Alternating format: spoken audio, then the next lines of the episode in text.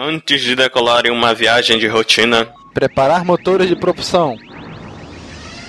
Motores aquecidos. Regular mecanismo de velocidade da luz para a seção 1, 2, 4, 5. Mecanismo regulado. Decolando, apertem os cintos. Decolagem tranquila, preparar para a velocidade burlesca. velocidade burlesca? Brincadeira, pô. Preparar para a velocidade da luz mesmo. Entrando agora. No hiperespaço. Saindo do hiperespaço. Ops, pensei que a gente ia sair do hiperespaço. Porra, bicho, eu também. Eu acho que a gente tá com problema no mecanismo de parada. E agora, Cícero? Cara, a gente vai morrer. Não, não, cara, eu tenho noiva, não posso morrer agora. E eu tenho um filho. Caraca, Cícero, dá um jeito nisso aí. Cara, é impossível, pô. Eu tentei depurar o programa principal, mas parece que tem um bug na rotina do banco de dados e eu, e eu não tenho a senha do ambiente de produção, cara. A gente vai ter que pular. Pular? Como assim? Você não tá sugerindo que a gente use o. Exatamente. O Pode de escape.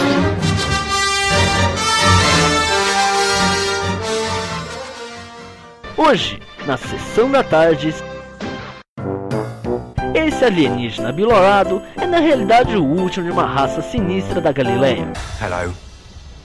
I'm the doctor. que agora faz viagens iradas pelo espaço-tempo mais maneiro do pedaço e irá aprontar as maiores traquinagens, defendendo o universo dos vilões mais malandros, sempre acompanhado de alguém super brother da sua nave muito supimpa. Tarsila e irá viver altas confusões contra Dereks, Silêncios, Wilson Angels, Cyber-Homens, Hugos e muito mais. Juntamente com Rosana, Dani, Amélie Romário Pontes, Rita Souza, Claro Osvaldo e ela.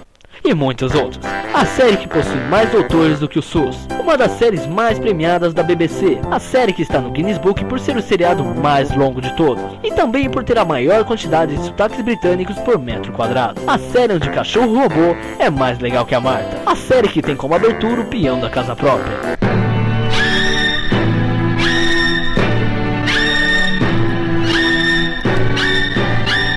Nessas viagens, você irá aprender sobre o que deveriam ter feito com a Marta, como ser rapidamente substituído, como saber se o episódio é legal, como saber se o episódio é muito legal, como ter um cabelo maneiro, como ter um cabelo muito maneiro, como bem, é, quase ter um cabelo, como ter uma cena de 3 segundos no Harry Potter, como abrir portas, hackear computadores, desativar bombas, explodir coisas, esquentar comida, levar o cachorro para passear, pegar o Wi-Fi do vizinho, curar AIDS, tudo com uma chave de fenda. Como não levar? Como ficar com medo de piscar por 40 minutos? Como esperar? Como esperar pra caralho? Como ser milf? Como ser um polenguinho mortal? Como ter frases de efeito?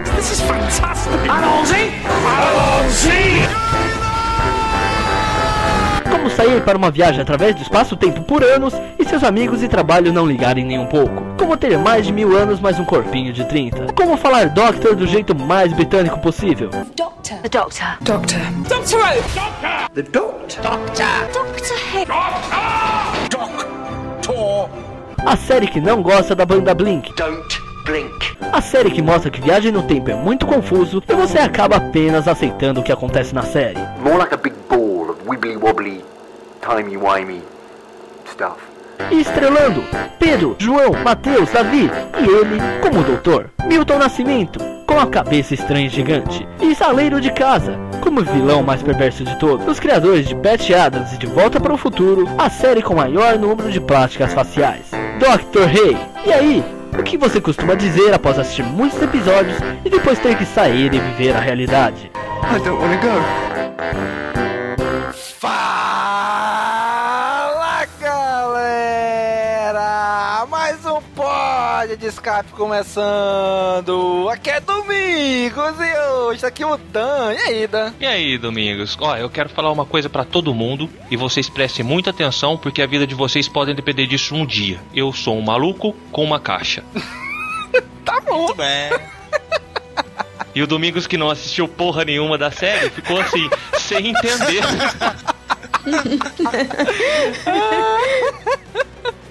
E tá aqui com a gente também hoje o Gob. E aí, Gobicho? E, e Gobito, quem me respeita, rapaz? Gabicho. Aqui é o Gob e eu começo desde já a campanha. Pra 13 terceiro doutor, vai safadão. No! God, please, no! No! No! Ah, meu Deus do Sempre o Gob céu. tem que meter o Wesley Safadão nas gravações. Sempre, sempre. Caraca, Claro. bicho. esse cara deve estar te pagando dinheirão, bicho, pra fazer isso. Só pode. Ou pagando outra coisa, né? Eita, que ia eu também. Eita! Bicho, ainda Eita. faz de graça ainda. E hoje temos aqui uma convidada lá do Jedi Center, a Gabi. Bem-vinda, Gabi. Tudo bem? Muito obrigada, tudo bem, tô aqui, não piscando, porque se eu piscar eu durmo. Olha aí, hein? Mais uma que o, o Domingos não vai entender. É, provavelmente. Muito bem, gente. Hoje vemos aqui reunir essa galera. Eu reuni a galera porque eu tô totalmente por fora do assunto.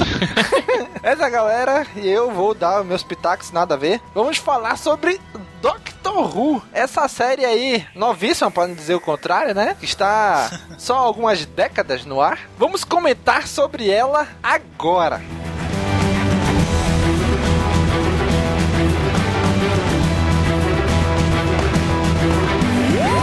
Então, gente, pra gente começar, vou logo explicar. Domingos, sempre é o host dos episódios todos. Nesse episódio, eu não vou ser o host. Vou passar pros meus amigos aí comandar a conversa, porque eu estou aqui fazendo o papel de quem nunca assistiu Doctor Who. Estou aqui apenas pra fazer o alívio cômico desse episódio. Alívio cômico. Cheio, cheio. O Domingos tá aqui como papel de companion hoje no, no podcast. É, não. O, o Domingos é o C-3PO aqui do Cash hoje.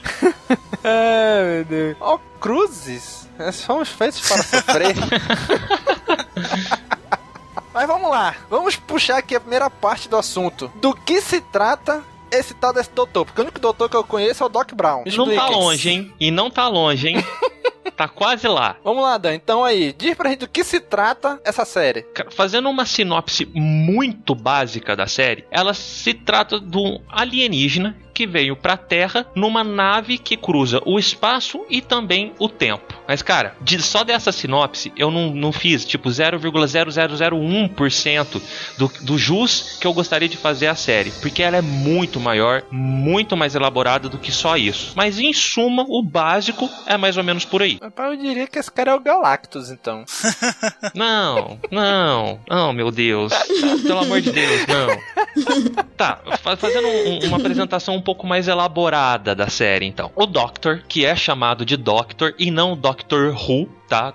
Ele não se chama Who. A, a piadinha vem porque ele sempre se apresenta como Doctor e as pessoas perguntam, Doutor quem? Né? Doctor Who. E ficou como título da série. Esse cara, ele é um... Puta, sério? É sério. É sério. Ah, piadinha interna, né? Não, é I'm the Doctor. E pronto. Daí todo mundo vira pra ele Doctor Who, né? Dr. Quem. E é o nome que levou a série. Você não começa a zoar com a minha série, não, Domingo. Senão eu te quito desse podcast. O Dan vai ficar putaço aqui. Eita, porra. Mas enfim, esse cara vem do planeta que chama Gallifrey e ah, lá em Gallifrey tem uma raça, não são todos, tá? É uma casta de, de pessoas ali, dos alienígenas, que são os Time Lords, ou os Senhores do Tempo.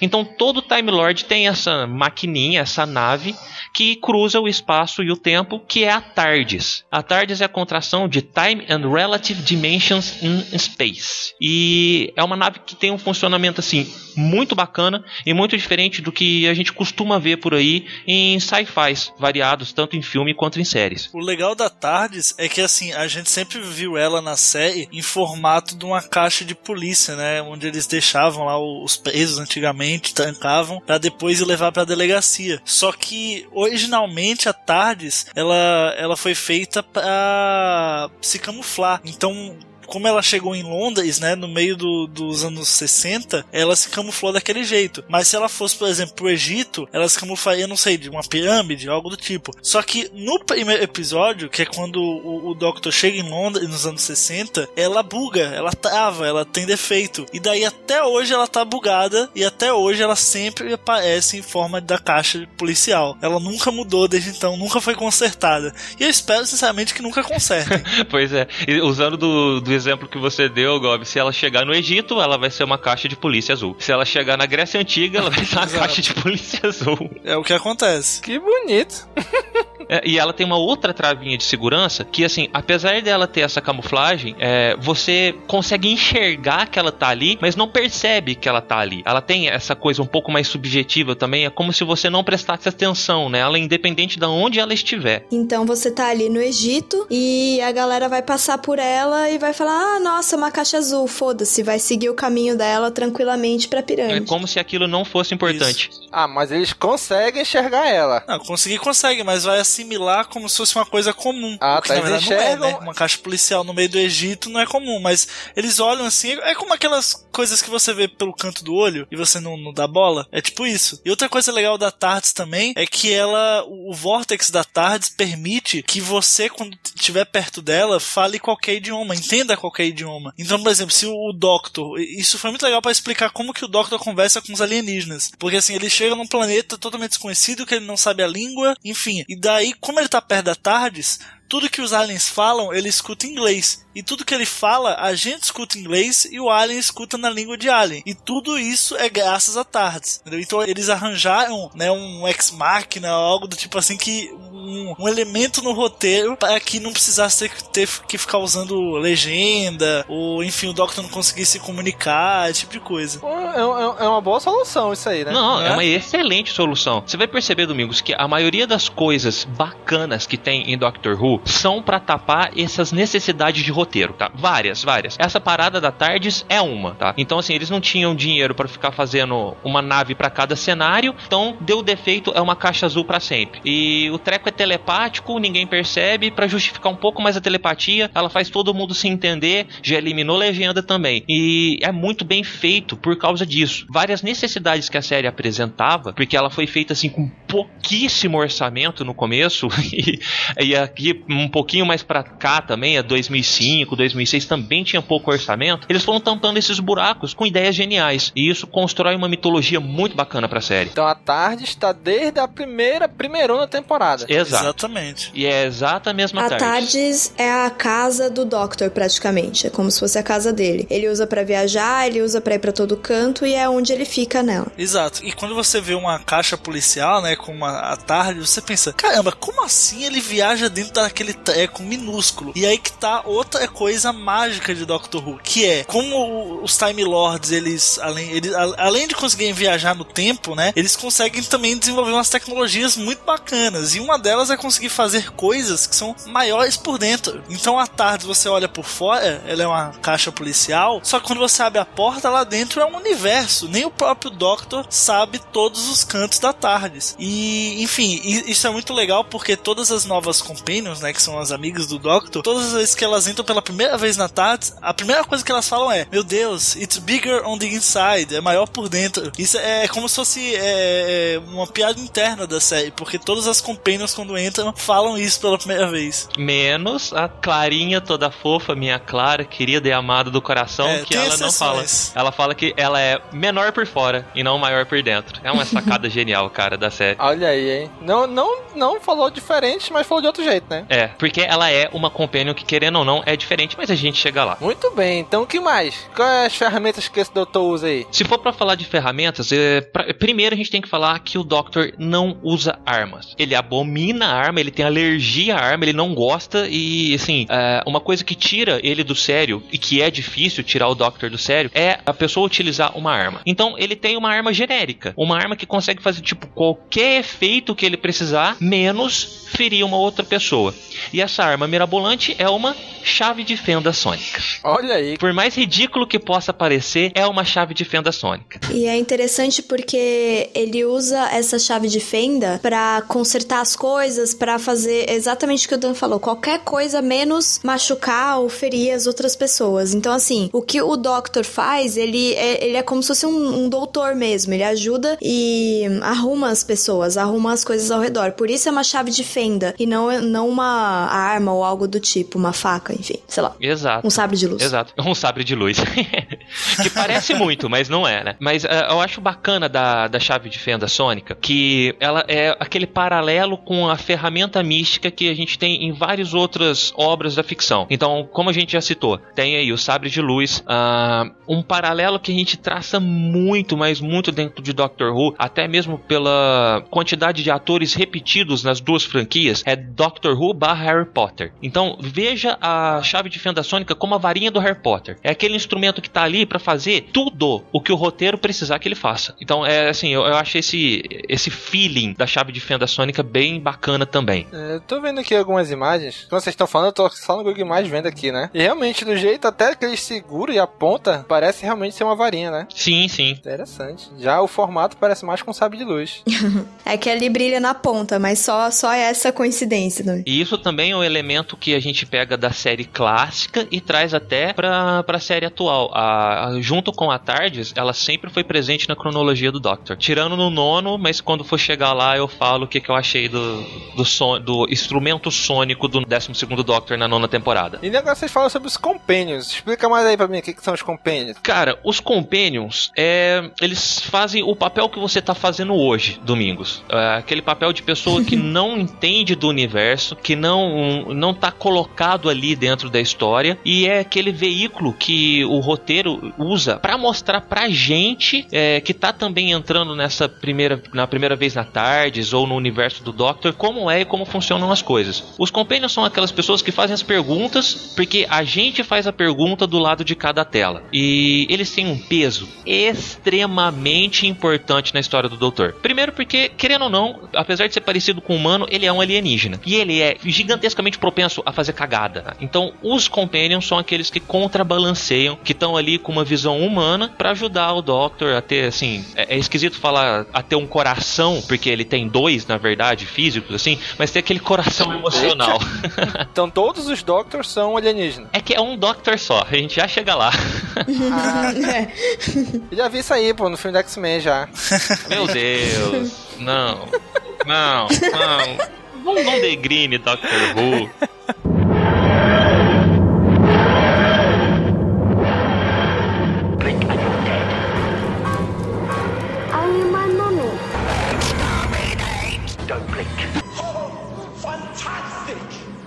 E é legal essa questão da, da fisionomia, né, do Doctor, porque assim, a gente vê vários atores fazendo ele e quem vê de fora, eu acho que não entende, né, porque acha, justamente como o Domingos pensou aí, que são vários Doctor diferentes, são várias pessoas diferentes, que Doctor seria um, um manto, né, um nome, enfim, mas na verdade é a mesma pessoa. Só que os Time Lords, ao contrário dos humanos, eles conseguem forjar a própria morte. Então, o humano normal, ele, sei lá, leva um tiro, ele morre acabou. Mas os Time Lords não, eles forjam a morte, só que para eles conseguirem fazer isso, eles precisam regenerar, ou seja, eles precisam trocar de corpo e, enfim, muda totalmente. Por isso que a gente tem hoje 13 atores que já fizeram o Doctor na série. Então, juntando com um filme também. Então, a gente vê assim, esses vários atores e pensa, caramba, são Doctor diferentes, são Time Lord diferentes, mas não, a mesma pessoa foi se regenerando em corpos diferentes, e mais que assim, na sua essência é a mesma pessoa. Cada, cada regeneração tem umas particularidades, né? Às vezes o Doctor sai mais ranzinza, às vezes ele sai mais infantil, mas no cerne ali, no, no fundo do peito, ele ainda é o mesmo Doctor de sempre. As memórias permanecem,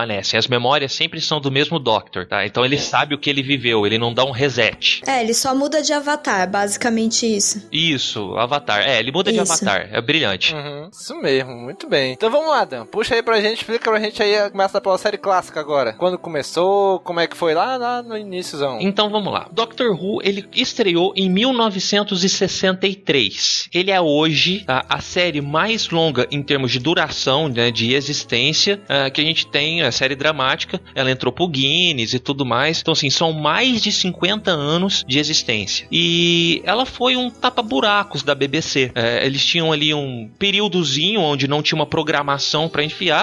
E a ideia era fazer um programa que fosse educativo. Então, qual era a ideia do programa educativo? Colocar esse alienígena numa caixa que viajasse no tempo para ir mostrando assim a história para crianças. Era totalmente infantil no começo. E isso morreu já no segundo episódio. Já não foi para frente frente essa esquemática e assim que, que estreou, teve um episódiozinho mais ou menos, whatever, e eles já entraram de cabeça nesse é, sci-fi um pouco mais elaborado e esqueceram essa, essa didática um pouco da série. É porque o objetivo é justamente esse, né? Assim, eles tinham pensado, não, vamos colocar um cara mais velho, que ele é um professor, né? Porque o primeiro Doctor, ele é, é bem velho, assim, cabelo branco e tal, assim, é um senhorzinho Sim, mesmo. uhum. E daí vamos pensar, ok, vamos fazer esse- desse cara um alienígena, e daí através dele a gente vai poder contar o que aconteceu na história da humanidade. Aí é uma coisa bem assim, contando a história mesmo, bem didático. Só que aí, a- enfim, eles foram no primeiro episódio em Londres, e aí depois ele- eles foram pingando, mas eles perceberam que assim, o caminho que eles originalmente estavam querendo dar pra série não era muito satisfatório, não é, não é não entretia tanto quanto tornar isso realmente um sci-fi, um alienígena que ele, enfim, tem seus vilões e tudo mais. Então eles acabaram mudando o cerne inicial para fazer um sci-fi de verdade. É, exato. E deixou assim, no segundo episódio ele já não viaja no tempo mais. Já é um encontro com uma raça alienígena, entendeu? Então eles mudaram muito rápido, muito rápido de mentalidade, graças a Deus, né? Porque senão acho que a gente não teria o Doctor como é hoje aqui. Então deixa eu entender. Essa é uma série de ficção científica anterior até a Star Trek, é isso? É isso. Aham. Sim, bem É isso. anterior, inclusive. Caraca, olha aí. Muita gente acha que Star Trek é a primeira, né? Mas olha aí. Não, imagina. E teve, e teve outras séries na quais essa série foi baseada. Que- Eu vou pular um pouquinho aqui, algumas décadas pra frente, mas sabe quem que foi um dos roteiristas de Doctor Who? Ah. Douglas Adams. Ai, cara, já ouvi falar desse cara, hein? Se eu não me engano, tem dois arcos que o Douglas Adams escreveu e um foi ao ar e outro não acabou sendo cortado porque, enfim, eles queriam terminar a temporada na época já. Só que depois o livro. Então eu recomendo bastante aí quem, quem quer explorar Doctor Who, mas não quer baixar nada ou não quer assinar nenhum serviço e quem prefere livro, fica a dica: Doctor Who Shada, o nome. É um arco que é, é pra ter ido à, à TV, escrito pelo Douglas Adams, mas que acabou não indo, transformaram em livro e tá à venda no Brasil. Então, se, se o Domingos achar na Amazon, vai estar o link da Amazon, do Cash Wars. Então você clica lá e compra. Olha aí que legal. Gente, é Douglas Adams, não precisa, não precisa falar mais mesmo. nada. Ó, Douglas Adams, escrevendo Doctor Who. É, obrigatório, cara. Né? Sem, sem precedentes isso. E é legal como, através dos anos, né, uh, a- o Doctor Who se tornou parte da cultura mesmo do Reino Unido. Hoje você vê na, na série de TV, você vê pessoas também como Neil Gaiman escrevendo cara, episódios. É um negócio muito surreal. Você não quer pensar que o Neil Gaiman escreveu um episódio de alguma série assim. Cara, ele tá lá fazendo roteiro pra Doctor Who e, tipo, pra ele é uma brincadeira. Ele pega o Doctor e brinca com o Doctor, transforma a Tardes em mulher. Ele já fez isso. Entendeu? Então, assim, é, é muito legal. Eles pegam, pegam autores renomadíssimos e os caras chegam lá e deitam e enrolam com o Doctor Who e fazem roteiros fantásticos. É por aí. E que episódio, hein, o do Neil Gaiman? Nossa, que episódio. Um dos melhores da- da nova- das novas temporadas pra mim.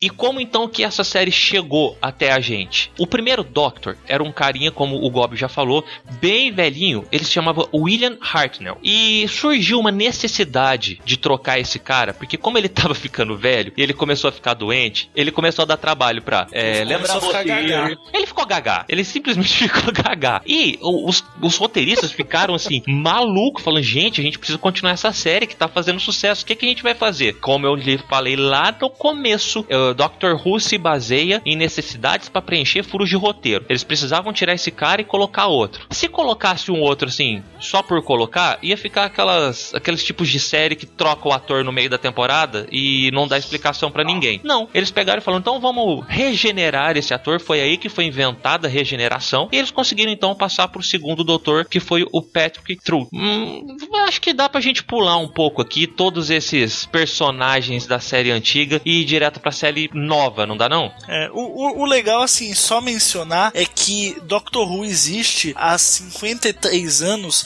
só que nem todos esses 53 anos foram com tendo episódios, né? Foi, é, a série foi, foi do primeiro Doutor de 1963 até o sétimo Doutor em 89. Daí a BBC começou a perder dinheiro, eles tiveram que cancelar a série. Só que assim, sempre ficou engavetada com uma galera sempre querendo tirar da gaveta, sempre querendo tirar da gaveta. E daí, em 96, eles fizeram um filme com a Fox, né? O que, assim, pros padrões de Doctor Who é muito estranho, porque o filme ele é bastante americanizado. Ele se passa em São Francisco, inclusive, e nele se apresenta o oitavo Doutor, né? E a série nova, que a gente chama, veio só em 2005. Então, acabou a, a clássica em 89, teve o filme em 96, e aí veio a série nova em 2005, já com o nono Doutor. Então, o oitavo, tecnicamente, só apareceu no filme. Depois chamaram o ator para fazer uns especiais e tal, mas originalmente ele só havia aparecido no filme. Que é o Paul Magan, né? Que assim, Isso. excelente. O filme, ele no filme, tá ótimo. O que não combinou foi o resto da ambientação, né? É, não tem cara de Doctor Who, porque é, mu é muito Estados Unidos, sabe? Muito, é muito filme pipocão mesmo. É verdade. Mas é legal, é legal. É legal porque assim, no filme a gente vê a transformação, né, a regeneração do sétimo pro oitavo. Eles tiveram esse carinho de fazer esse link. É só uma curiosidade aqui, o sétimo doutor, que é o Sylvester McCoy, ele é aquele, hum, é, esqueci o nome do mago do Hobbit, aquele que tem o trenó de lebres. Eu não sei o nome. Ah, o. Radagast. O É, Radagast. ele é o Radagast. Então, assim, é, é legal ver ele, assim, novo, sabe? Muito novo. E a gente consegue ver ele no filme, essa transformação. É, eu gosto de frisar isso porque depois a transformação, né? A regeneração do Paul Magan pro Christopher Eccleston, a gente não vê. Porque não existe. É, ela n- não existiu ali no meio. Mas é, a gente chega lá a hora que for falar da,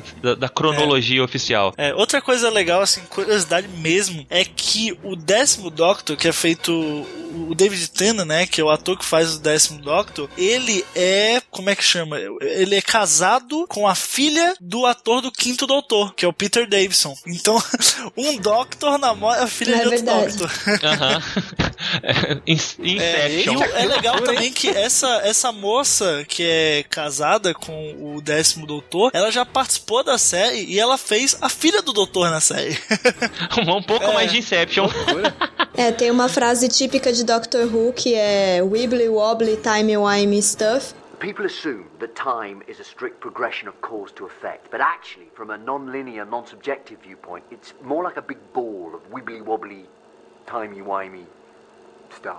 Que é basicamente, eu não sei a Não tradução existe. para português, mas é como se fosse uma. O tempo e o espaço fosse uma coisa coisada e acontecesse tudo ao mesmo tempo. As pessoas presumem que o tempo é uma rígida progressão de causa para efeito, mas na verdade, de um ponto de vista não linear, não relativo, ele é mais como uma grande bola de um barato muito doido de espaço-tempo, coisado. E aí ele vai lá e casa com a própria filha, basicamente, né? Porque ele é a regeneração do, do doutor, mas doutor. aí é, é uma coisa louca e a gente simplesmente aceita. Porque isso também é, é uma das explicações que a própria série colocou, que nem o Dan disse, pra ajudar a esquematizar a série. Essa wibbly wobbly timey wimey stuff. Do tipo, vai acontecer coisas esquisitas com o tempo e o espaço. A gente não vai saber explicar, mas a gente vai lançar essa frase que o espaço e o tempo é uma coisa coisada e aceitem e é vamos bola pra frente, É, sabe? só, só lembrando que o, o- a questão do, do casamento aí do, do décimo doutor com a filha do quinto é, é fora do, da série, tá, gente? São os atores, calma aí, não é, não é na série em si. É lógico. Mas que não deixa de ser um grande Wibbly É Wobbly verdade. Time Wine stuff, né? Agora me explica uma coisa. O Mr. Bean Foi. foi o doutor? Foi. Não canônico, mas foi. é que funciona assim, Domingos. É, de, sei lá, todo esse período de espaço é, até o filme de 96 e pós o filme de 96, que foi um espaço O de tempo famoso muito hiato. grande, a, a gente não, a gente não teve isso aqui no Brasil, mas Doctor Who é, é tipo o sítio do pica-pau amarelo na Inglaterra. Todo mundo conhece, sabe? Todo mundo já teve contato, sabe quem que são os personagens e tudo mais. E lá, isso sobreviveu com audiobooks, com audiodramas, sobreviveu com livros, com HQ, sabe? Então teve essa cultura que pra gente é um pouco estranha, um pouco É alienígena. tipo o universo expandido. É, eles têm um universo expandido. E nessas foi feito um especial ah, que eles fazem pra arrecadação de grana, tipo o Criança É, Esperança que é o da Red Inglaterra, Nose sabe? Day. Isso. Só que em vez de Dimocó, eles tiveram o Howard Edson, que é o Mr. Bean, fazendo o, o, o Doctor. Então, assim, vamos comparar a cultura dos países, né? E nesse mesmo especial, ele É, se bom. regenera, né? Umas três vezes nesse. é, em 20 minutos, assim. E no final ele, ele termina sendo uma mulher. E o Doctor acaba saindo de mão dada com o Master, que é o principal vilão dele, né? Como se tivessem um romance. Enfim, é bem maluco. Não, não é nada canon, é só pra zoar mesmo, só pra, pra ter audiência ali naquele especial. É, e é engraçadíssimo. Sim, é engraçadíssimo. com certeza. E tem mais uma coisa aí que eles enfiaram no nesse universo expandido que não foi feito nesse período. Aí eu já vou entrar um pouquinho na história da série nova que começou em 2005. Então, pra justificar esse período de tempo que a série não foi ao ar, eles realmente puseram o Doctor fazendo alguma coisa, entendeu? Como se depois do filme de, de 96 ele tivesse ido lutar na Time War e voltado pra Terra em 2005. Eu acho esse carinho com a cronologia, com a adaptação pra seguir ah, o mundo real, por assim dizer, muito bacana, cara. Os caras foram muito carinhosos com essa série na hora que resolveram voltar. E é justamente por causa disso que eu falei que o oitavo não regenera no nono. Que na verdade o oitavo regenera no War Doctor, que é o Doctor da Guerra. É a fase do Doctor em que ele não se intitula de Doctor, porque é onde ele realmente vai pra guerra, e ele pega em arma, e ele faz coisas que o nome Doctor nunca faria. Não é da honra dele. Então por isso que ele, ele não se considera um nono, né? Eles consideram um Doctor da Guerra. É, é uma, uma, uma regeneração dele que ele não gosta de lembrar, que como se fosse renegada dentro da cabeça dele e na cronologia da série. E que a gente só vai explorar mesmo lá no especial de 50 anos que foi em 2013. Então, isso foi muito bem construído ao longo do tempo pelo pessoal que assumiu a série a partir de 2005 para construir todas essas é, tijolo por tijolo até a gente chegar de 2005 para 2013. Isso é muito legal. São oito anos sustentando uma história, cara. É bem bacana mesmo. Então, essa Time War aí, essa Guerra do Tempo, é pra explicar esse tempo que a série ficou em hiato. Aham. É isso? Isso, como se o doutor tivesse fazendo alguma coisa durante esse ato. Ele ficou lutando na Time War. Ah, tá. Então, quando acabou a Time War, ele voltou e aí, e aí seria o início da série nova. É. Exato. A hora que Hum, começa a série de 2005, ele acabou de regenerar Exato. do War Doctor pro uh, Nono Doctor. Tanto é que no primeiro episódio da série nova, que chama Rose, é a primeira. Ele se olha no espelho e ele fala assim: "Ah, Nossa, dessa vez as orelhas vieram muito grandes. É, é realmente a primeira vez que ele tá se vendo, né? Naquela nova É. regeneração. E o especial de 50 anos meio que mostra isso, mas bem pouquinho, assim, mostra o, o nono por um frame de segundo ali e corta, né? Porque eles não, não, não puderam mostrar o ator que fez o nono Doctor, porque hoje o ator é tretado com a BBC. Mas daí, mas É. ficou muito bom, cara. Honraram muito bem. É, mas o Exton é um babaca, porque ele não aceitou voltar pro especial de 50 anos. Não, cara, tem, tem Whatever. coisas entre o céu e a terra, né, que a nossa van filosofia nunca entenderá. Mas É, enfim. aí. Eita, cara!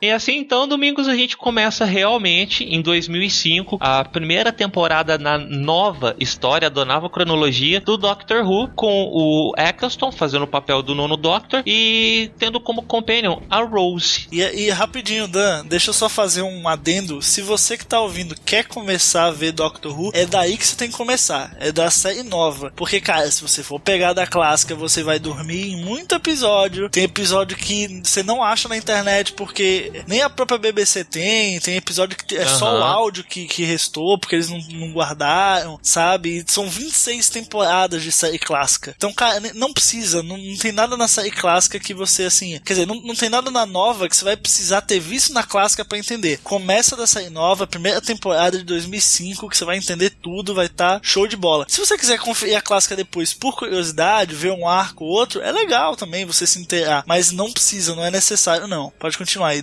E se vocês forem dar essa tentativa pra temporada de 2005, hum, vai com muito carinho no coração, muito amor, porque a série, ela tem um baixo orçamento, são os piores efeitos especiais que eu já vi na minha vida e eu já assisti o filme do Dragon Ball. Então, assim, é ruim, cara. É ruim. O primeiro episódio é sofrível, sabe? Sofrível. Sabe aquela série que não tem nada para dar certo? O ator principal é feio que é o capeta, não tem 5 dólares ou 5 libras de orçamento o episódio inteiro. A Companion, que é a Rose, eu esqueci o nome dela. Billy Piper. A Billy Piper. Ela era uma ex-cantora teen É tipo Key. Inglaterra. Pega a Kelly Key e bota uma sci-fi, imagina. É isso mesmo. Então, assim, não tinha nada. E o primeiro episódio é um lixo, sabe? É bem ruim mesmo. Mas a hora que você vai pro segundo episódio, que eles já têm, assim, uma sacada genial. ah, Só pra dar um micro. Uma micro sinopse, assim, do segundo episódio. O primeiro eu não vou dar, não, porque não compensa. É só os dois se encontrando e, e sendo felizes. Mas no, no segundo, cara, eles vão pra uma nave pra assistir a destruição, o, o fim da Terra. Assim, bi- milhões, há mil, há milhares, né, de anos no futuro.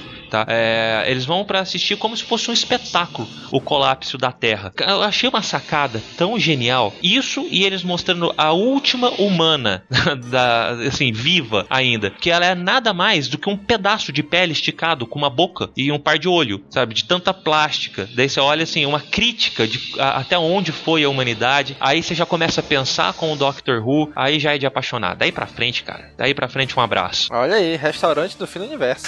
Cara, é, é bem parecido. É bem parecido, Domingos.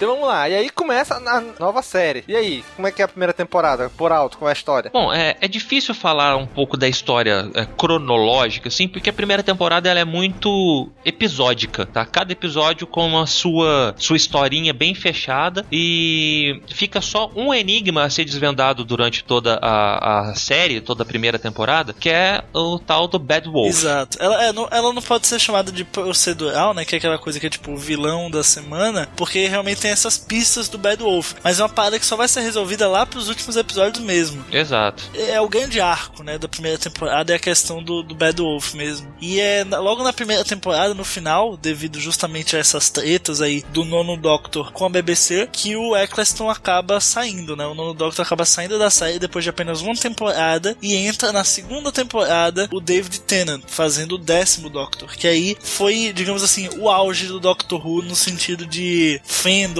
e, enfim, novos fãs surgindo, porque o, o David Tennant é um excelente ator e o cara é um galã, então atraiu muito o público jovem. Não, melhor Doctor, Ai, cara. de... que Tá galã, vendo? meu Deus. olha aí, que olha galã. aí, comprovando o que eu tinha falado. Gabi, des- descreva o décimo Doctor. Nossa, como por onde começar? Ele é uma curiosidade que até o Dan tinha falado do universo do Harry Potter. Muitos atores que participaram dos filmes do Harry Potter estão apareceram no Doctor Who e o David Tennant apareceu em Harry Potter como Bartol Crouch Jr., o filho do Bartol Crouch que no quarto filme O Cálice de Fogo ele fazia o papel do professor Moody e que tomava a poção polissuco para se, pra se passar pelo professor Moody e, enfim, se infiltrar em Hogwarts. E então, assim, ele é uma, um dos primeiros episódios da, tem- da temporada que o Tennant entra. Ah, eles encontram novamente essa última humana, última terráquea, né? E ela fala que ele é foxy, do tipo, ele tem um, um gingado meio diferente, ele tem um, um corpo mais, tipo, bonitinho do que o, o Eccleston. No, tem orelhas menores que o Eccleston, no caso. E Isso é fácil, né? Pelo ele, amor de assim, Deus. É. e ele é um galã mesmo. Ele tem o, o jeito que ele olha, o jeito que ele interage com a Rose, que é a primeira companion que ele passa, né, no caso. Então, assim, ele ficou galã por causa disso, porque o jeito que ele começa a interagir com a Rose te faz pensar assim, nossa, que, que Doctor é esse? Meu Deus. E é uma E é coisa de Doctor Who também é né? assim. É, exato. E é legal que seja assim, porque o, o nono Doctor acabou de sair da, da Time War, então ele, ele é, é fatídico, né? É, é explicável que ele seja um Doctor mais ranzinza, mais sério, mais dark, né? E aí depois dele vem um cara realmente mais despojado, mais animado, descolado mesmo. Não daria pra fazer um cara que acabou de sair da guerra sendo, né, um boa pinta. Eu acho que não, não seria consistente com a série. Então eles realmente, o nono, eles pegaram Sim. um cara mais sério e aí chegou no décimo eles né, abriram mais a série, o que foi muito bom. Não é, o- não, é o, não é o Killgrave da Jessica Exatamente. É o Killgrave da Jessica Killgrave É o Killgrave da Jessica Jones, Ah, é verdade. Vai dizer que ele não é gato. Ele- Olha aí, É um olha aí. gatão, hein? né? Fala Ele é aí. excelente. Nossa. Que homem. Excelente ator. Que homem. Ele é tão excelente ator que me fez pensar que Killgrave não era vilão. É, foi, tipo, absurdo, assim. Enfim. Mas essa é uma outra história, uma outra série. Ô, só a última curiosidade aqui, só pra, não, pra aproveitar o gancho do Harry Potter. O primeiro episódio que aparece o Tennant, né, como décimo Doctor, tem o mesmo título do que o último capítulo que ele aparece no Cálice de Fogo, como homenagem Olha aos Olha personagens. aí, referência escondida aí. Sabia dessa, Gabi? Olha, essa eu não sabia, eu vou confessar que eu não sabia. Que, É. Bem legal disso. Bem legal. E aí, engraçado, tá sendo assim, tudo uma maravilha. A gente tá aqui falando das aventuras, as, as aventuras são emocionantes, é, a- a- os roteiros, eles têm umas sacadas originais, coisas que assim, tipo de história que você só vai ver em Doctor Who. Mas até então. Tava beleza, tava maravilha. Aí, os filha da puta que faz a série eh, começaram a entrar na parada de fazer você chorar.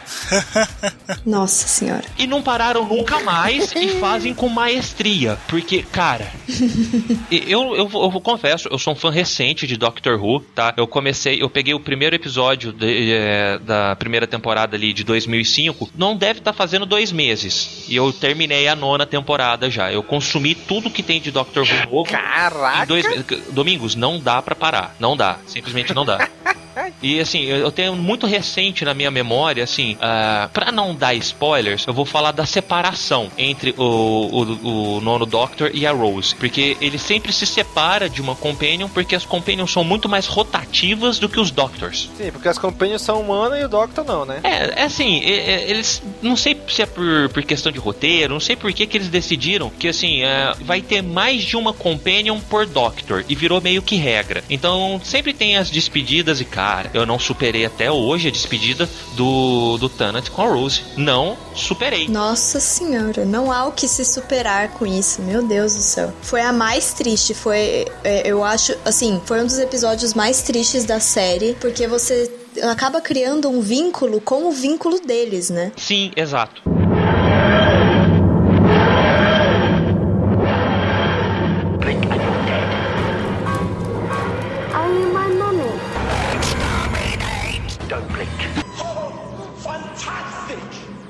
E pra falar um pouquinho de história, uma coisa que eu acho bacana também, é, já que a gente tá falando aí do- dos últimos episódios com o Tennant e a, a Rose, que eles resgataram muitos dos vilões da, da, da série clássica. Principalmente os dois maiores vilões aqui, que são os Daleks, que provavelmente você que tá escutando já viu um Dalek perdido pela internet. É aquele bicho que parece um saleiro do avesso com um desentupidor de pia no lugar da mão. Caraca! E o outro inimigo, assim, poderoso do Doctor Who são os Cybermen, que são aqueles ciborgues feitos de pessoas vestidas de papel alumínio com um balde na cabeça. É bem louco. Olha aí, por que não, né? Pela descrição já dá pra perceber o orçamento da série, certo? É. Que isso fique, que isso fique muito claro. Mas na série nova eles são mais bem feitos. É, não, agora depois eles foram ganhando dinheiro e foram injetando dinheiro na série, mas por enquanto era essa tosquice. E esses dois foram apresentados como os maiores vilões, assim, da- dessas primeiras temporadas da série nova. E eles resolveram juntar os dois é, combatendo entre si nesse último episódio. Então você tá ali empolgadaço, porque é muito, ah, assim, a adrenalina corre muito solta, tá? Aí eles resolvem entrar nessa choradeira. Cara, e eu, não, eu não vou falar mais nada, senão eu vou começar a fungar o nariz aqui já. Eita, já tá, já eu tá. não hein? admito a saída da Rose até hoje, sabe? Eu não admito e pra mim não teve companion melhor que ela depois de- disso. Não- é- ela é foda pra caralho. Olha aí, muito bem. tá, mas aí depois dela, quem é que Vem a veio? Martha Jones, aquela coisa sem graça. Que- Nossa. nossa. eu tenho pavor da Martha Jones, cara. Não, mas tem que explicar o porquê, vai. Porque assim, é, a gente acabou de sair de uma da Rose e foi assim uma despedida tão chocante, tão traumatizante pros fãs que não teve espaço pra gostar da próxima companion que foi a Martha Jones, mas ela foi foda também. Do jeito dela ela foi. Então deixa eu entender. Dessa época aí, o que o Grave já tinha relação com as Jones, é? Pô, puta que pariu! Puta que. Eu nunca tinha pensado nisso! Cabeça explodindo agora.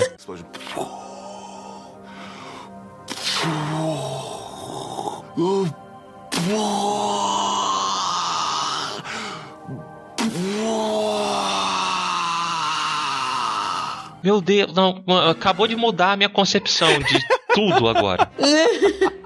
Mas eu falo que ela ainda é a segunda Companion que eu menos gosto. Porque depois, assim, quando você acha que não pode piorar em Companion, vem Dona Noble. Não, cara, dona é amor, dona é vida. Ai, cara. Ai, eu tinha pavor dela. O jeito que ela era respondona. Adorava a dona. Até então, Domingos, a gente teve assim um, um, um quê de romance com a Rose e o Doctor, é, que era assim, Um bilateral. quê? Teve o alfabeto inteiro.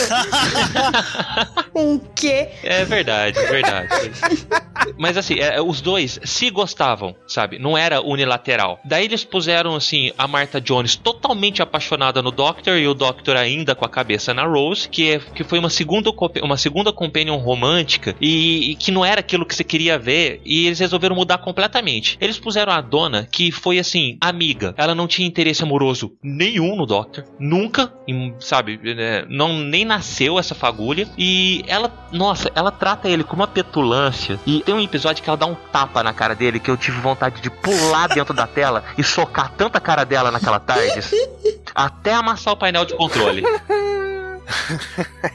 Mas né, eu gosto muito da dona, cara, porque, assim, eu, eu, eu- gosto também da Marta. Muita gente odeia a Marta Jones, porque, cara, a gente- tinha saído de uma, de uma companion que era muito romântica e tal. A Marta Jones ainda tem um pouco disso, só que a Marta Jones ela é mais independente, sabe? É, quando, quando as companions elas veem o que o Doctor pode proporcionar pra elas, viagem no tempo, a tardes e tal, elas ficam doidas. Mas a Marta não, ela tem consciência da vida dela na Terra. Então isso, acho que isso acaba irritando alguns fãs, porque fãs assim querem estar dentro da Tardes com o Doctor, sabe? E a Marta Jones meio que en- entre muitas aspas despreza isso. E pra quem assiste Sense8, va- reconhece a, Marca- a Marta Jones que é a Freema Agement, né? Que eu não sei o nome do personagem que ela faz em Sense8, mas ela tá lá. Enfim, e a dona eu gosto bastante, cara, porque a dona ela é meio, ela é meio como se fosse um complemento pro Doctor. Não é aquela coisa amorosa, porque ela já é mais velha, né? Mas, cara, ela tem as mesmas presepadas que ele, sabe? Ela, mano, é- e também quando eles se separam, é de partir o coração, cara. Pu- Putz, é. Não, não tem nada amoroso, mas mesmo assim é de partir o coração. E, enfim, o que a gente tá falando aqui, essas três companions, né? Rose, Marta e Donna, elas foram do, do David Tennant, que é o décimo Doctor. Só que aí, meu amigo, chegou a quinta temporada e tivemos um novo Doctor. Tivemos uma nova regeneração. O David Tennant saiu, já tinha passado três temporadas, ele não teve briga nenhuma com a produção, ele só viu que era o tempo dele mesmo. Né? E daí ele saiu para entrar o décimo primeiro Doctor, que é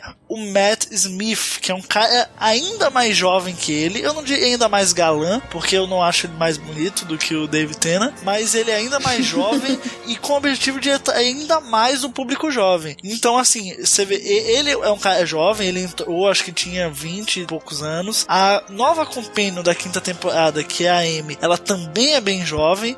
Então você vê que assim, teve realmente um apelo ainda mais forte para um público mais jovem, um público adolescente para adolescente. E a grande diferença da quarta para quinta temporada é, ó, dinheiro. Porque, meu amigo, da quarta para quinta entrou dinheiro na série. Só pra você ter noção, a série passou a ser HD, 16 por 9. Antes não era, velho. Antes não era, pra sua ideia. Então passou a ser HD a série. É verdade. A, a tarde, Verdade. o azul, agora sim parecia um azul de verdade. Antes não, antes era marolinha, né? Antes era meio mal feito ali. Mas agora, cara, é tarde de verdade, uma, fi- uma fotografia de verdade, por quê? Trocou o showrunner, né? Antigamente, no- até a quarta temporada, que é o Russell T. Davis, ele saiu para entrar o maior monstro da história da televisão britânica, chamado Stephen Moffat, que também é o showrunner do Sherlock, quem conhece, né? Também da BBC. Então ele entrou na quinta temporada, entrou novos atores, só vê que teve um gás totalmente novo na série. Tanto é que alguns fãs falam que dá para começar pela quinta temporada, o que eu discordo. Pra mim, você tem que pelo menos começar da primeira da série nova. Tem alguns Nossa, que falam eu que- discordo é, Eu totalmente. discordo totalmente, cara. Ah, sim, dá. com certeza.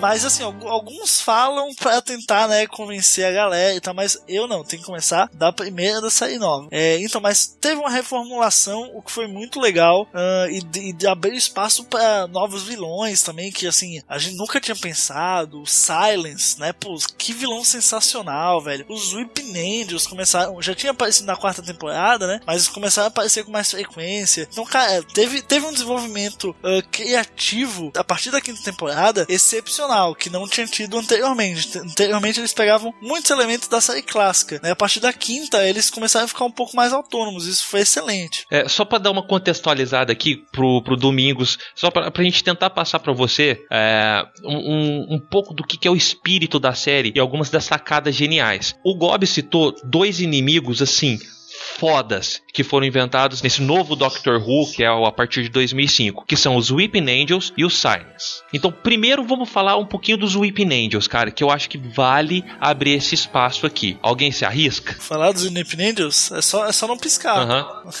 só não piscar. Não, mas assim, os Weeping Angels eles são uns vilões muito interessantes, cara, que assim, eu bateria a palma independente da série que ele tivesse, porque, cara, é genial. Uh, os Weeping Angels, eles são estátuas de anjos, só que elas se movem. Só que, e, assim, elas estão sempre. Quando você vê elas, elas estão em posição como se elas estivessem debruçadas, chorando, né? Com a mão no rosto e tal. Só que o problema, cara, é que elas só se movem quando você não está vendo, meu amigo. E aí de repente você olha para trás, tem um Ipinendel. Você pisca, ele tá 15 metros mais perto. Você pisca de novo, ele tá mais 15 metros mais perto. Então você tem que ficar com o olho aberto, meu amigo. Senão fudeu, ele vai te pegar. E ele, pior, ele não te mata. Isso que é foda, ele não te mata. O Whipping Angel, ele tem um poder. Oh, isso é genial. Toca em você, ele te joga pra um período aleatório da história. Que para algumas pessoas. Sempre para trás. É muito, uh -huh, Sempre para é trás. É muito pior do que uma morte, cara. Você ser jogado, imagina, você tem hoje iPhone, né? Tem hoje seu computador, internet, WhatsApp, não sei o quê. Aí chega o Angel, você pisca, vai parar no 1500 na, junto com os índios. Olha que coisa horrível. Olha aí, Gob. Pessoa, Gob, ele te toca e tu vai pra longínqua década de 80, onde não horrível, tinha nada né, disso. cara? É horrível.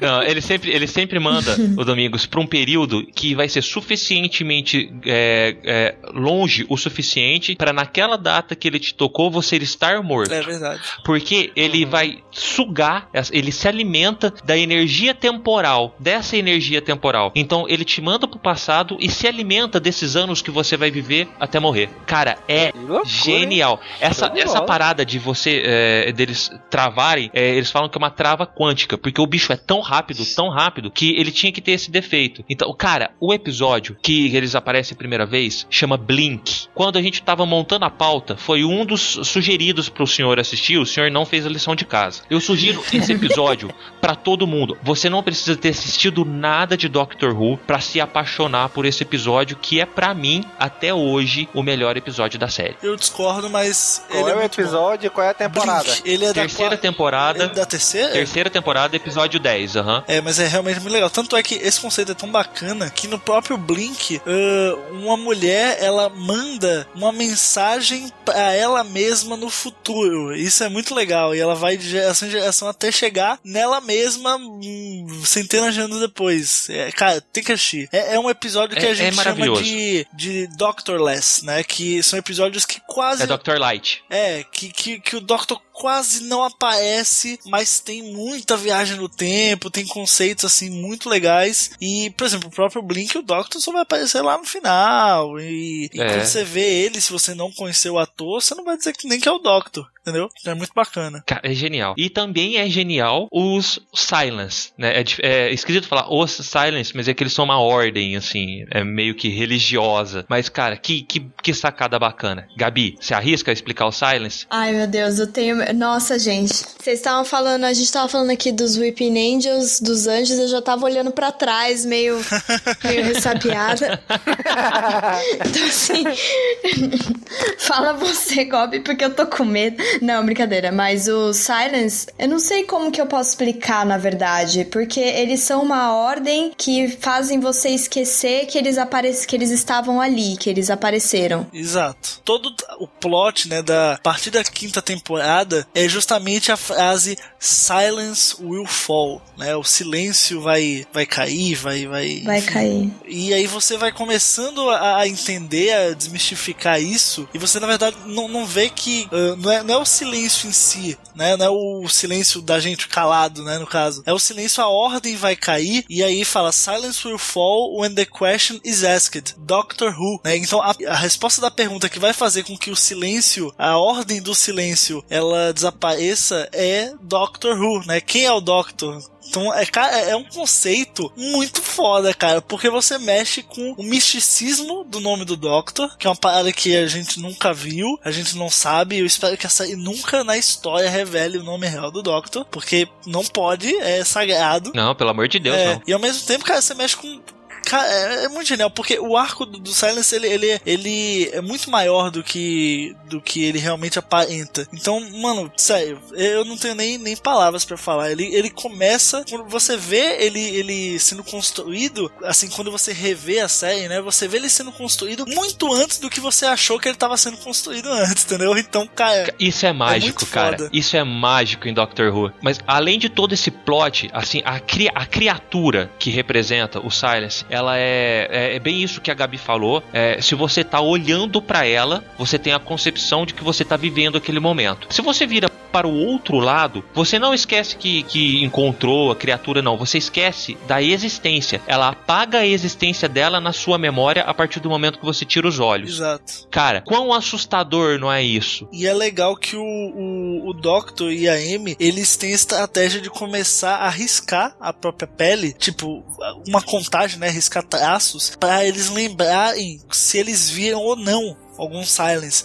Então, assim, porque, por exemplo, você tá aqui tranquilo, você vira pro lado, você viu um silence. Aí você vai e marca um traço no seu braço. Quando você virou de volta, você não vai lembrar que viu, mas o seu braço vai estar com um traço a mais. Então você vai saber que você viu, entendeu? Então isso ajudava eles a combater o silence. Cara, é um conceito muito foda, velho. Só ri- E aí, Muito e aí foda. tipo, eles viravam pro lado, e aí, assim, eles estavam com o braço limpo. De repente eles viravam de volta, o braço tava todo rabiscado, sabe? Pô, é muito legal. É apavorante em certos momentos. É apavorante, cara. É apavorante. É, é muito bem feito o conceito. É muito bem construído o conceito de medo com, com esse arco. Caraca, muito show.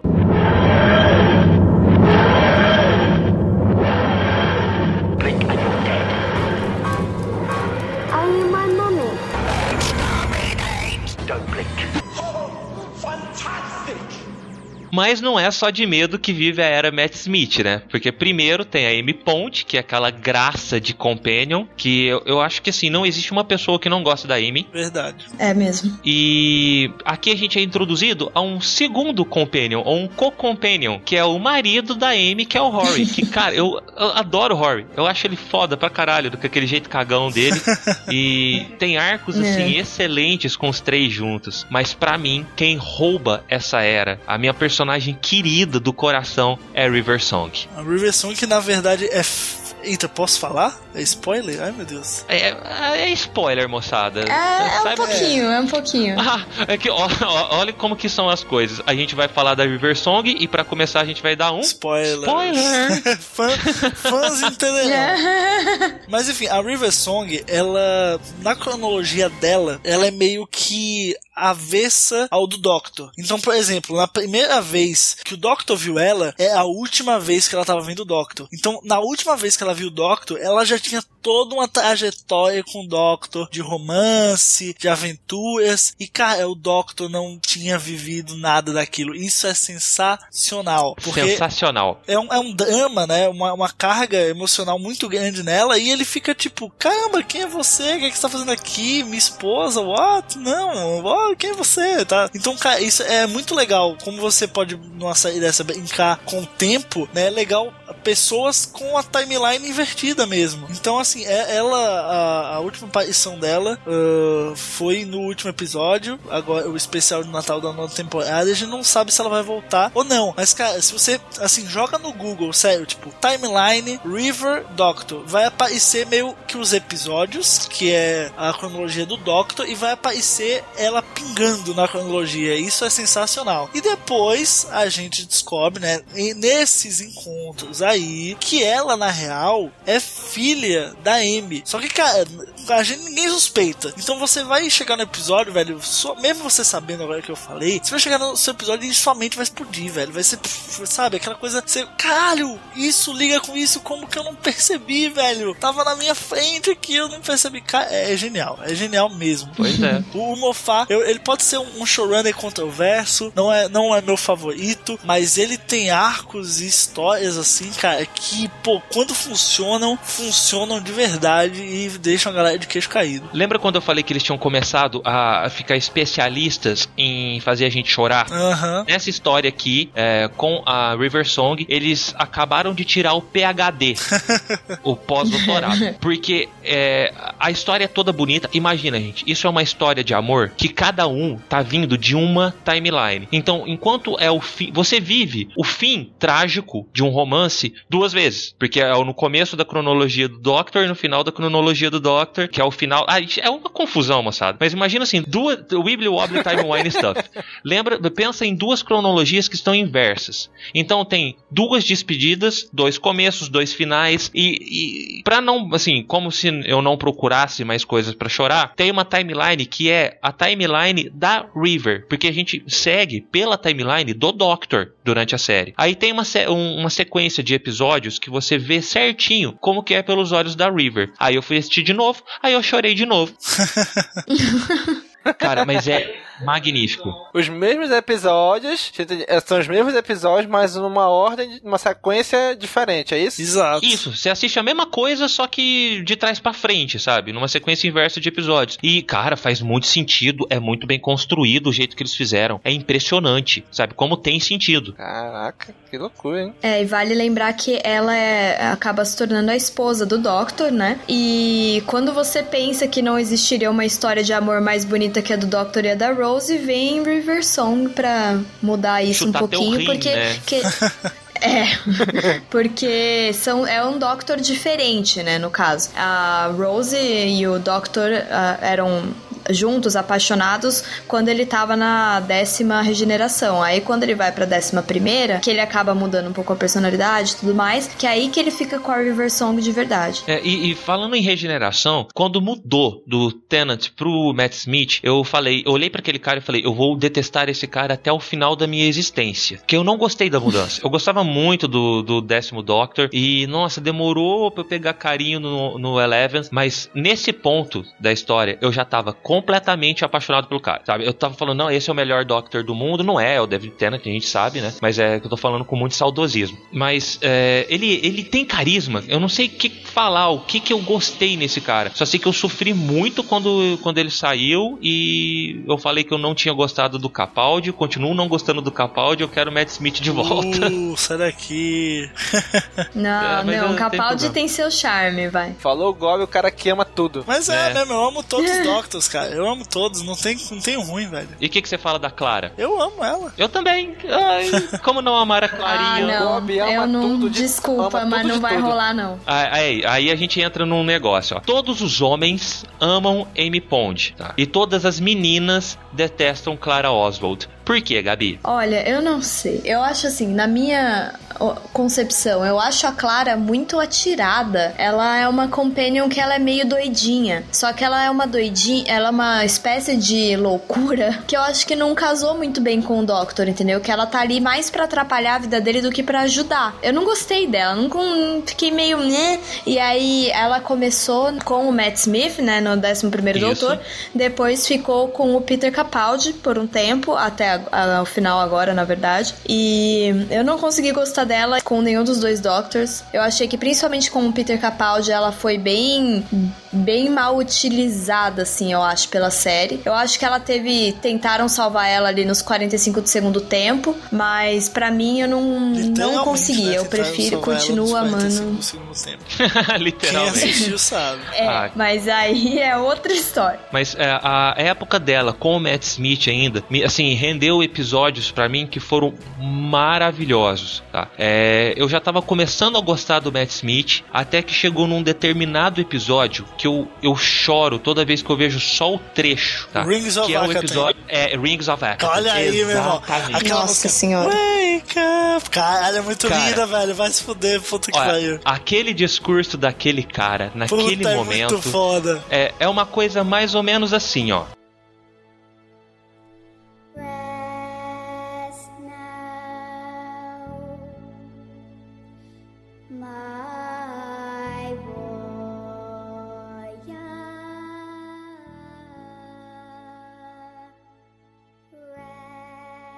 Então tá. Tá aqui o que eu vou fazer. Eu vou te contar uma história.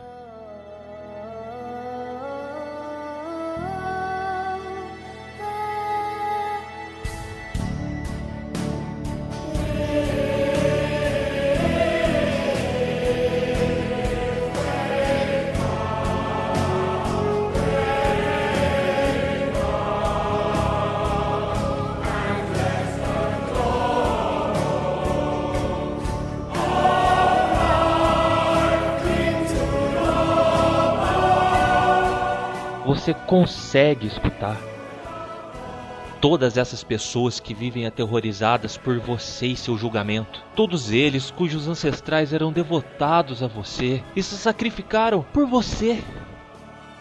Você ouve eles cantando.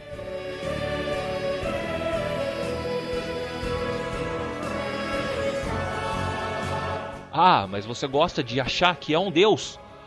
Mas você não é um deus. Você é só um parasita cheio de inveja e ciúmes que suga a vida dos outros. Você se alimenta deles. De memórias, de amor e perdas, nascimento, mortes, alegrias e tristezas, então.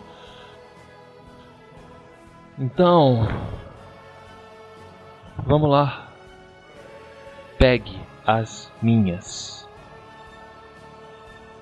Fica com as minhas memórias mas eu espero que você tenha um grande apetite, porque eu vivi uma vida longa e já vi algumas coisinhas.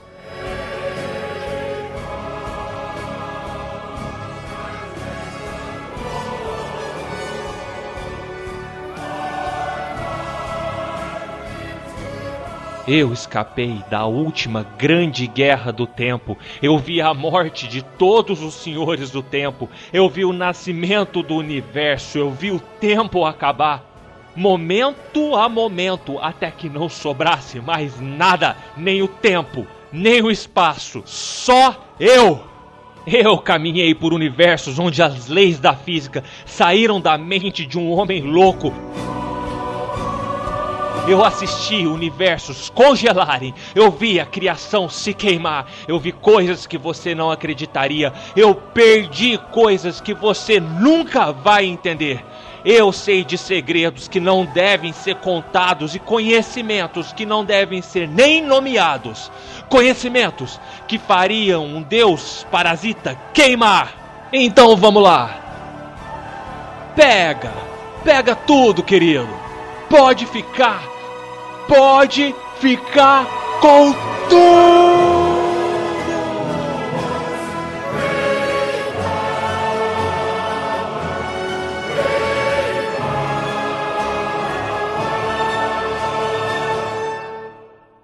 Caraca, muito bem, bicho. É, eu, me- eu, eu, fico, eu, eu fico tremendo toda vez que eu ouço a música e tal, essas palavras. foda, e.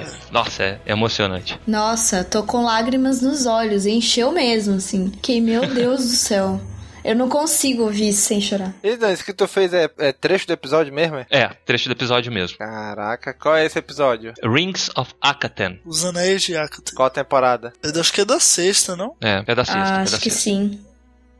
E como se não bastasse toda essa emoção dos finais dessa temporada, a gente ainda teve que levar na cara o especial de 50 anos. Cara, foi sensacional. Dan, eu sei que você é fã há pouco tempo, né? Mas, cara, foi. Eu, eu como fã mais sempre, não estou dando carteirada, por favor. É, mas, cara, eu, eu, eu comecei a, a gostar do Doctor Who em, no final de 2012. Então, assim, eu peguei todo o hype do especial de 50 anos, sabe? Então, cara, foi um negócio absurdo tudo. A, a série, a própria série em si, a popularidade da série foi ali que chegou no auge do auge, sabe? Tava todo mundo falando Doctor Who, todos os podcasts falando sobre Doctor Who, todos os sites. Então, assim, foi realmente o ápice. E foi, cara, quando eles juntaram, né? Uh, três Doctors diferentes. Porra, é sensacional, mano. Sensacional. Isso coisa que a gente vê costumeiramente nos quadrinhos, mas, cara, na vida real, os atores ali, mano, é fantástico. Então, eles fizeram, no especial, no especial 50 anos, eles fizeram ao vivo em vários cinemas ao redor do mundo, inclusive vários aqui no Brasil. Eles transmitiram simultaneamente o episódio. Então você tava vendo aqui ao mesmo tempo que o cara tava vendo lá no Reino Unido. E aí, cara, o negócio foi o seguinte: não teve exibição aqui na minha cidade, Maceió. O que é que eu fiz, meu amigo? Eu fui no final de semana para Recife só para assistir o especial 50 anos do Doctor Who no cinema, cara. Foi sensacional. Eu nunca gritei tanto numa sala de cinema quanto eu gritei naquele dia. Lembro até hoje, 23 de novembro de 2013. E eu gritei mais do que vendo o Despertar da Força, cara. Porque, mano, sensacional, sensacional. Eu te invejo tanto, cara. Eu invejo todo mundo que tava,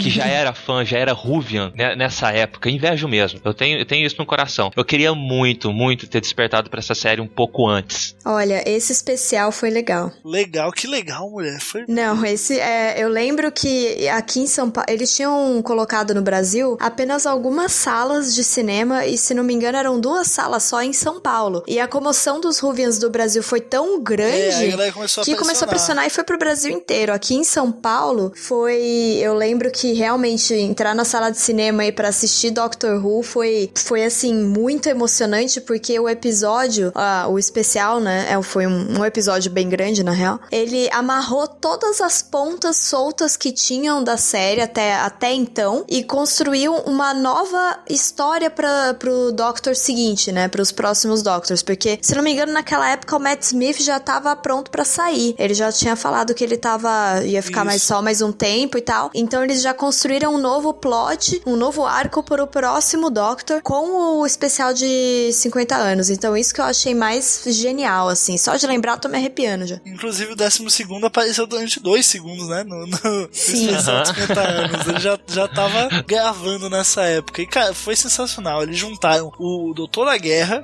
juntaram o décimo Doutor e o décimo primeiro. E claro, por dois segundos o décimo segundo. E, mano, eles conseguiram explicar toda a questão da Guerra do Tempo, que até então a gente não sabia nada, a gente sabia que tinha rolado, né? Que o Doctor, ele meio que renegava essa regeneração dele, mas a gente não tinha visto nada. Não sabia como era o rosto dele, não sabia o que ele tinha passado, não sabia o que ele tinha feito, né? Pra conseguir ter perdido Gallifrey, porque na série clássica, Gallifrey, que é o planeta dele, ele, assim, vai pra Gallifrey, vai pra outros lugares, enfim, tá lá pra ele ir quando ele quiser. E aí a gente chega na série nova e não tem Gallifrey. E a gente vê por que disso, né? Por que, ele diz que perdeu Gallifrey na Guerra do Tempo. A gente vê isso no especial dos 50 anos. Então, cara, é fantástico. Você vê uh, o Doutor da Guerra na timeline dele, você vê o décimo na, na timeline dele e o décimo primeiro na timeline dele se encontrando. Mano, é fantástico, sério. Pra qualquer fã, ver o especial dos 50 anos é um deleite, assim, porque é, é o melhor do melhor. E justamente como, como a Gabi falou, né? Tá sendo, tava sendo o final da era do Matt Smith. Só teve o especial de 50 anos e depois o especial de Natal de 2013. E depois ele deixou a série, né? E também um especial de Natal sensacional. Sensacional, sensacional. cara. Eu sou apaixonado nesse episódio, de, nesse especial de Natal. Sério, eu, eu nossa, para mim foi o melhor especial de ah, é Natal é até, desde então, assim, sabe? É legal. Como a Gabi falou, ele meio que estabeleceu alguns parâmetros pro novo Doctor. Uma das coisas que ficou estabelecida no especial, não de 50 anos, mas no de Natal, é que tinha um quesito de que o Doctor tinha um número limites de regenerações, né? O total é um 12, quer dizer, 12 ou 13, 13, né, na real, porque... Sim. Não, 12, porque não, eram tem 12. as 11 Eram e o da 12 guerra. pra 13 Doctor. É, isso. exato. Uh, e daí, o que aconteceu? Ele tava no limite dele, né? Porque já tinha tido os 11 Doctors, o da guerra, e o décimo tem um episódio que ele perde uma regeneração uh, por conta da, da dona, enfim, plot lá que vocês que estão ouvindo vão ter que assistir pra entender. Ele já tinha perdido todas as regenerações que ele podia. E aí ele ia morrer, morrer de velhice, né? E aí, pô, e agora? O que, que vai fazer com a série, cara? 50 anos a série no auge. Mano, vamos botar mais um ciclo de regeneração aí. Mete mais 13 e vamos que vamos. Então, os Senhores do Tempo, através de uma frente espacial lá e tal, é meio assim, é meio que um ex-máquina, é, né? Porque do nada abre um negócio no céu e vem a regeneração, e enfim. É. Mas, cara, é, é muito legal porque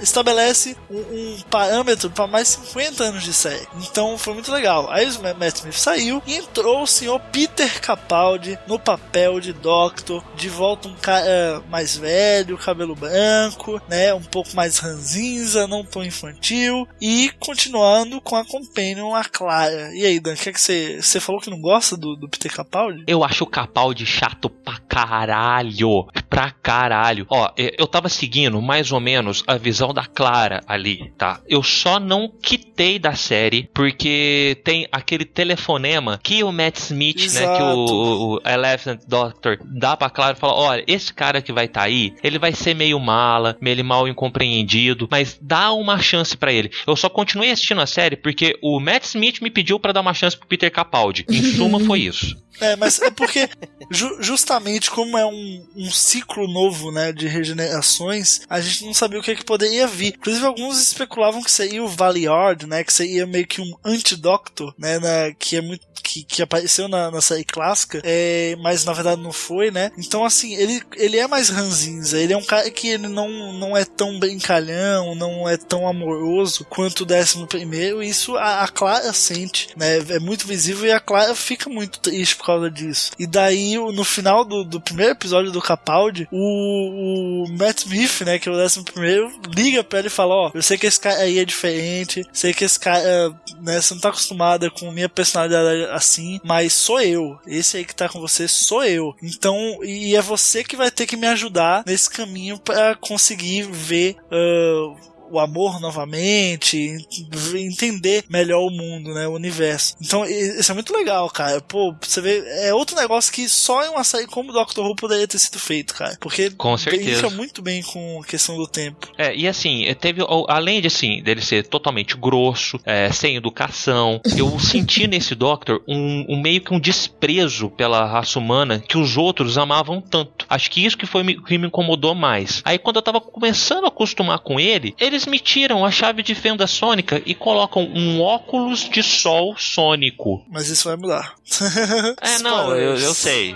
Não, eu já, eu já cheguei lá. eu terminei de assistir. É, e ficou muito bonita a nova chave sônica, assim, é, diga-se de passagem. Mas, cara, eu fiquei uma temporada inteira, duas temporadas inteiras sem a chave de fenda sônica, sabe? Eu, ai, ó, não, eu espero muitas mudanças daqui pra frente, porque do jeito que tava, é, o Doctor né, ele tava me perdendo de pouco a pouco. Me reconquistou com o final da, da nona temporada. Que foi um final espetacular, diga-se de passagem. Espetacular. Aqui, ó, eu, assim, para vocês que vão assistir ainda, o Doctor esmurrando uma parede de um material mais longo que o diamante. Só lembrem disso quando vocês forem assistir. Essa cena é assim, é de fazer chorar, não agora por tristezas de de, separações e coisas e tal. De chorar pela bravura.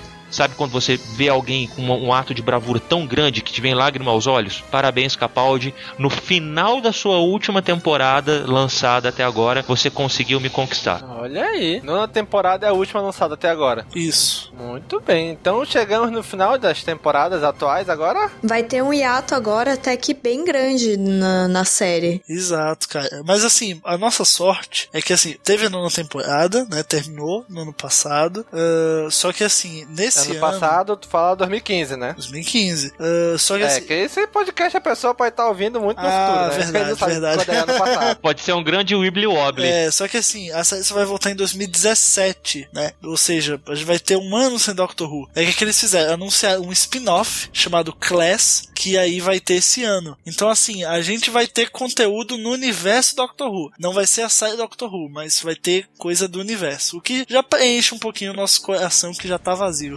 É, e, mas esse ano ainda tem um especial de Natal, é né? verdade, todo ano tem especial de Natal. E só uma dica pra quem vai começar Doctor Who, hein? Não pulem os especiais de Natal, porque são. Não pulem nenhum São especiais. especial. Nenhum. Não, e tem um especial que tem regeneração. Então não pula mesmo. É, é, É, não pula exatamente, nada. nada. não Dá. Entra na Wikipédia, é, pega tudo, pega um guia de episódio, porque quando você pega aí pelo jeito Han Solo da internet, pelos Pirate Base e Torrents da vida, é, vem só as temporadas mesmo, tá? Não vem os especiais. Então procura se informar sobre os especiais pra não fazer que nem o idiota que vos fala aqui, que tava assistindo no tablet na cama de noite, já de pijama, frio de, sei lá, 0 a 2 graus, e teve que sair no frio do capeta pra baixar coisa entre um episódio e outro porque não tinha baixado com antecedência. Não façam isso, crianças. Aprendam os mais velhos. Ó, tem um site muito bom que eu a gente vai estar fazendo um jabá aqui, mas tem que fazer, que chama universoru.org. E lá eles têm o link, né, Pra você ah, comprar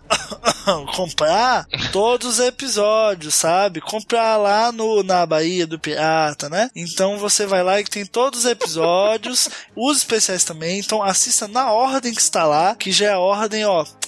bala pra vocês, que vocês vão comprar no Kickass, né? Bahia do Pirata, é isso aí. É, por aí.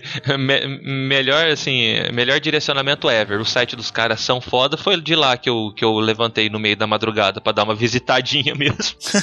Uma comprada, uma comprada.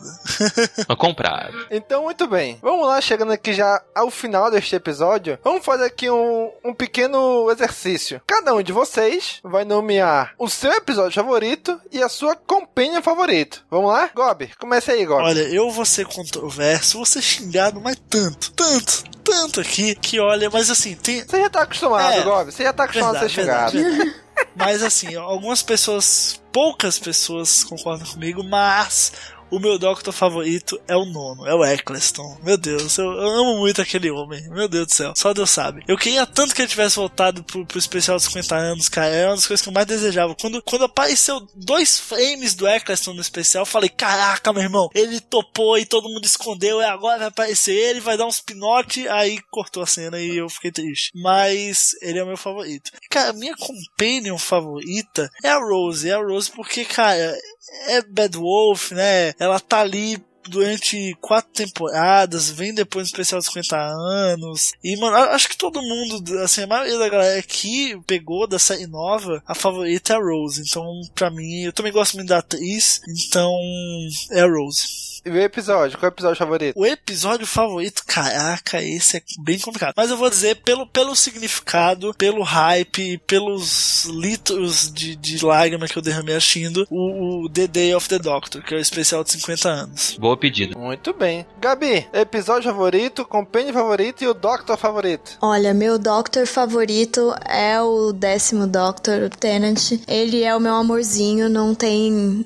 Assim, explicação pelo que eu sinto por ele. É, é ele mesmo. E Companion, eu gosto muito da Rose, mas eu acho que eu deixo ela um pouco de lado pra falar da minha Companion preferida, porque a Rose, ela é a querida de todo mundo, né? Ela sempre vai ter um espaço especial no coração, assim. Então eu gosto muito da Amy Pond, da Amy do, do Rory, né? Que é o marido dela. E, mas eu gosto muito da Amy, então ela é minha companion favorita. Episódio é o Day of the Doctor também, o especial de 50 anos, porque esse foi imbatível. Até agora não consegui, assim. Nossa, né, essa nona temporada teve uns episódios muito legais no final, mas esse Day of the Doctor que amarrou tudo, in- iniciou uma nova fase de Doctor Who, pra mim é o melhor até agora. Muito bem. Então, Dan, finalize aí. Então, cara, agora eu tô me pegando aqui num, num dilema. Porque eu sempre tive que o Tennant era o meu Doctor favorito. Só que hoje, a hora que, que eu não tenho mais nem o Matt Smith e nem o Tennant, eu sinto mais saudade do Matt Smith. Eu sendo muito sincero. Então eu acho que eu vou ah, mudar assim de ideia agora aqui no cast. O meu Doctor favorito foi o Matt Smith. Ih, rapaz. Olha sim, hein? Pá, cara, que, que minha cabeça explodiu e está no teto agora, comigo mesmo, assim, sabe?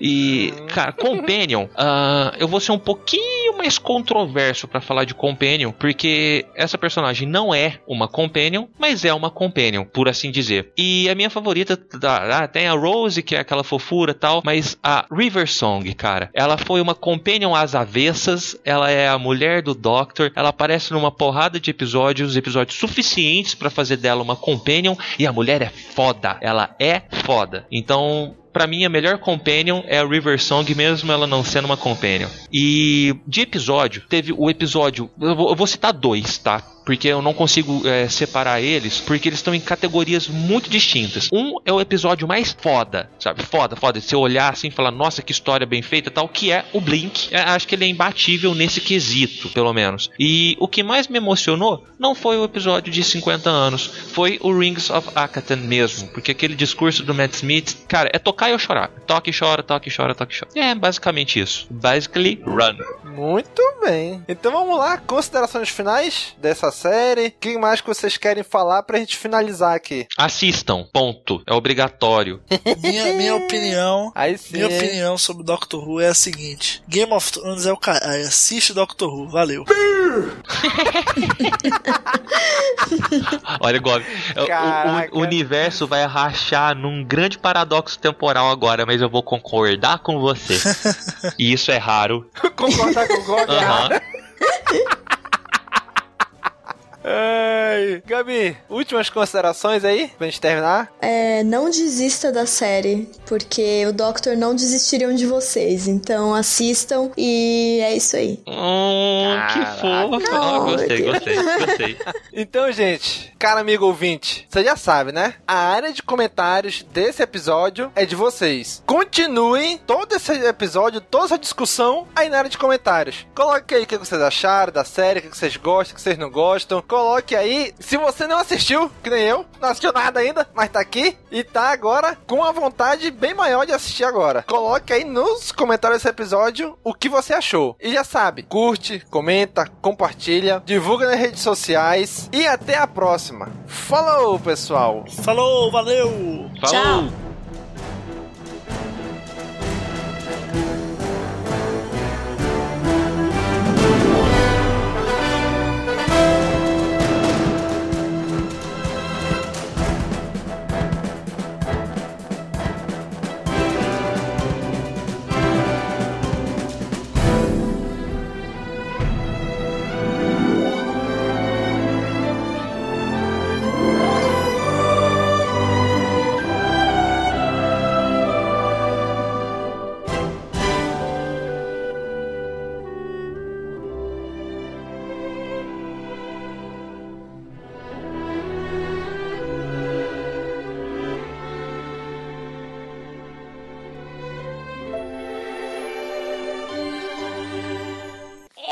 Everybody, yeah.